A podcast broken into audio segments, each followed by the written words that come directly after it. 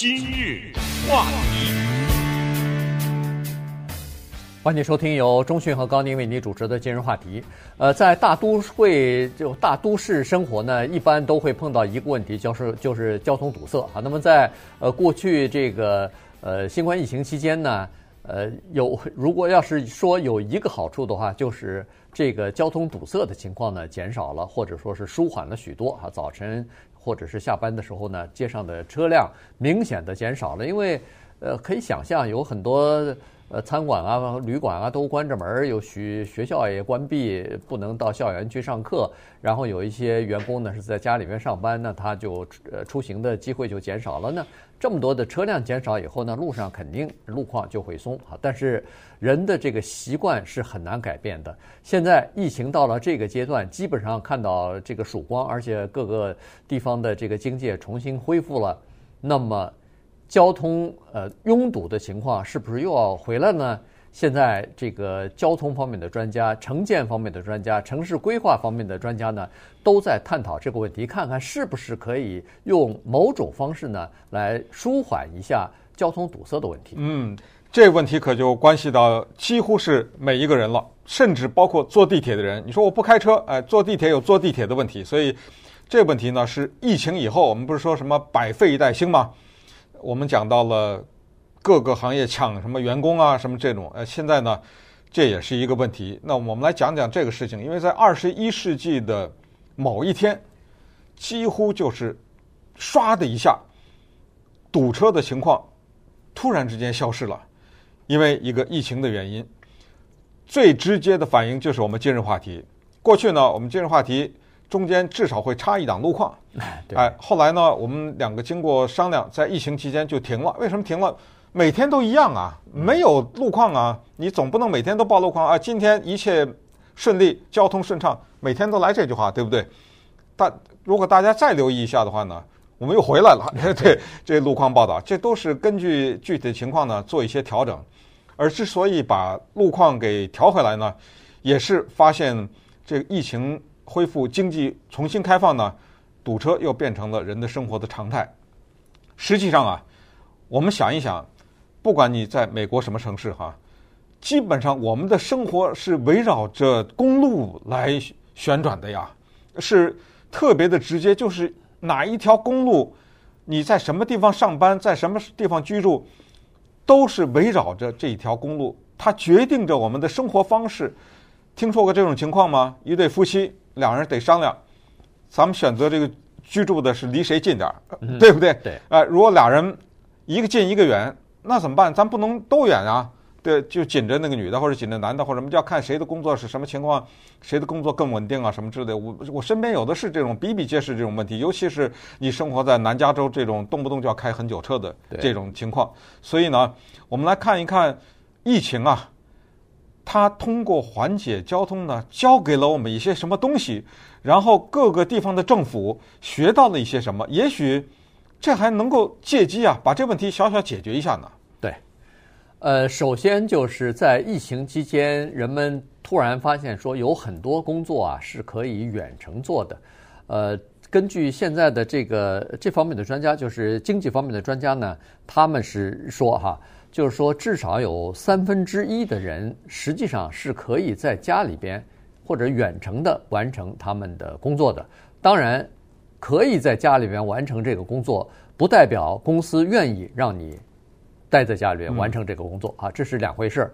但是呢，公司可以提供一些呃，比如说比较弹性的这个时间，或者是呃，有一部分时间可以待在家里，一部分时间必须要到公司里边去啊，因为还是有一些东西是需要面对面，是需要团队的这个合作，面对面见了以后，呃，总是比那个电话里头或者是这个视频会议。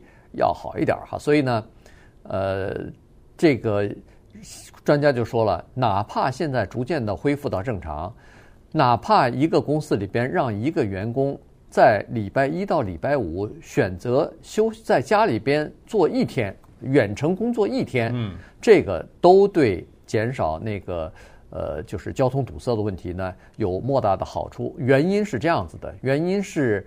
这个交通的堵塞呀，它不是一个线性的，它不是，它是一个非线性的这个行为哈。也就是说，你在呃比较空的这个街上，或者是还没有达到饱和程度的这个街上，你再增加几辆车，你根本感觉不出来，因为它的车速还是依然可以保持比较畅通。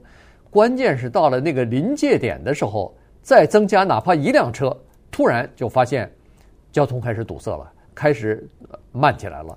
这个呢，就是叫做非非线性的这个关系。可是，当你接上也是一样哈，到了这个临界点的时候，你哪怕减少百分之一、百分之二的人流和车流的话，这个交通马上就可以顺畅起来。嗯，再举一个线性的例子和非线性的例子，就是地铁。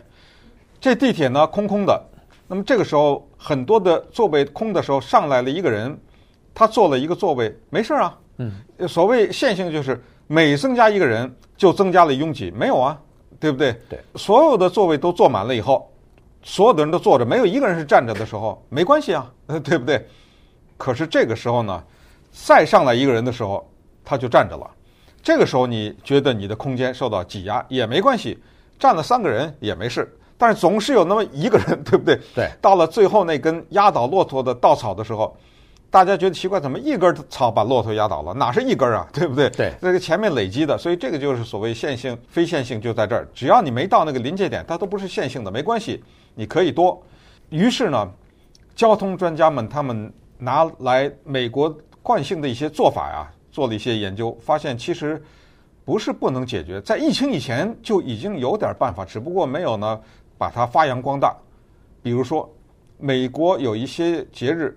尤其是那么 Yom Kippur 这种叫赎罪日，嗯，这是给犹太人放的假，也就是说，在公司里面一百个人有三个犹太人，很多的公司就是这三个人放假，嗯，因为你是犹太人，其他人照常上班。当然，还有的公司更狠一点，就是说我尊重犹太人的传统，尽管我这个私人公司里面犹太人不多，但是我全放假。为了一时也有这个情况，但更可能的是，这个老板是犹太人，所以啊，对对对对对，这个 这个公司没错，全部放假了。哎，结果发现什么？咱们就拿那个美国的首都华盛顿 D.C. 来说呢，就发现这个情况。每次到了 Yom Kippur 这个赎罪日的时候，就那一天，唰的一下，那个 交交通就缓解了。对，哎，尽管只是犹太人，后来呢，联邦政府这还是说的首都华盛顿，它有一个叫做轮休制，就是在家里工作。这个跟疫情都没有关系啊，全都是疫情以前的。也发现，好像那个是礼拜五吧？对，礼拜五。嗯，联邦政府就是礼拜五的时候，比如说有一一些人在家工作，一些什么做一个小小的调整，一下子明显的在那一天交通堵的情况就减少百分之十到百分之十五。这个让我想到中国大陆有一个做法，什么单号车双号那个 是不是？单号双号，嗯嗯，就是都是这样吧，就是可以做到的嘛，对不对？对，就是可以这个轮流。你在那个联邦政府呢，它是这样子，它有的人就选择你，比如说，呃，每天工作十个小时，有很多地方其实都有这种方法，所以。哦，来个四天啊，对，四天就工作了四十个小时嘛。嗯、有有的医院啊，有的机关你是可以这么做的。当然不是说所有的人都这样，但是大家都是轮流的。你休礼拜五，我休礼拜一，他休礼拜几，这样的话呢，大家都上四天。但是不是说礼拜五大家全部关门了，我这个政府机构关门那也不行哈。所以呢，他基本上是这么轮班的、轮流的。那这样一来的话，就可以减，就是可以减轻一天的这个交通堵塞嘛。呃，然后再加上现在。呃，突然发现说有很多工作可以在家里边进行的话，再减掉一天的话，你想，那我们两三天这么一减的话，整个的交通堵塞就会好很多。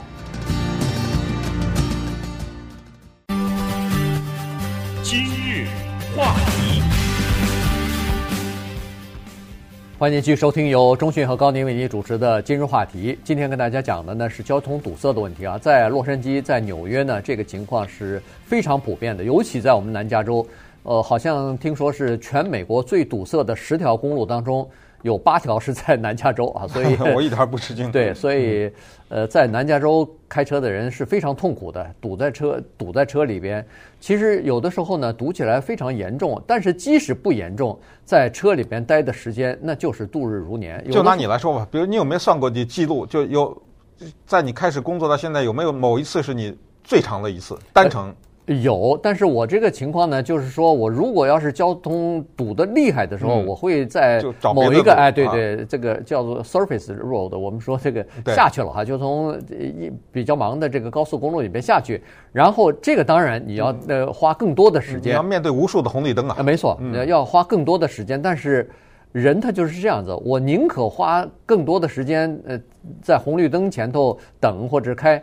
我也不愿意堵在那个车里头，你知道，有的时候车里头可能就堵个十分钟、二十分钟，但是你觉得非常的漫长，你知道吧？因为再加上你并不知道会堵多久，所以这个不确定性呢，让你没有办法承受啊。所以呢，这个是这个是一个问题。我相信像我这样就是比较远，中讯它完全可以做，它不用开高速公路啊，从。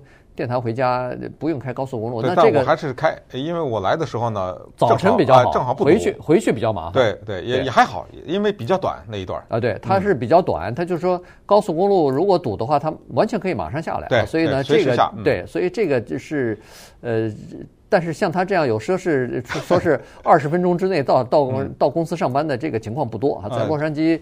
呃，动一动就是四十分钟啊，一一个小时的是非常常见的。我说的还是单程啊，是一个小时是非常常见的。所以，呃，我们公司就有很多人都是单程上班都是要一个小时才开到电台来。嗯，所以这个情况呢，是每个你每年你自己算一算，在车里头浪费的时间是多少啊？这个对整个的国家的经济的这个损失来说，个人的损失来说。那你等于是在车里头浪费生命了，对不对？对，对，所以呢，这个话题其实我们今天聊是给谁听的呢？可能有小点给老板听的意思，对不对？啊，因为现在呢有一个国家的总规划，然后下面各州呢也有一些规划，城市什么的都陆续的有一些，他们的目的就是为了缓解上下班的交通。那刚才在上半段的时候，我们讲到，美国人的生活方式很大的程度上是围绕着离他最近的那条高速公路。和那个堵车的时间来决定的，房子买在哪里，在什么样的学区，以及考虑旁边的这些超市。所谓超市，就是你不是发现，就有的超市，他就开始在什么地方开一个新的，嗯，你知道吗？他就知道没办法呀，要不然你老是让人家开车开半小时去买个鸡蛋，你这不行，所以。你就发现呢，其实美国人的生活，一方面是他围绕着公路，同时呢，各种各样的生意呢也围绕着公路。就是说，由于某一条公路通达哪里，我就在哪里建一个什么店的分店啊，什么，你看都是跟这个公路有关系。但是接下来一个问题就是，这个疫情告诉我们，如果真的能够做到，有一些公司有三分之一的时间让员工在家工作，哪怕是一个礼拜有一天让员工在家工作呀。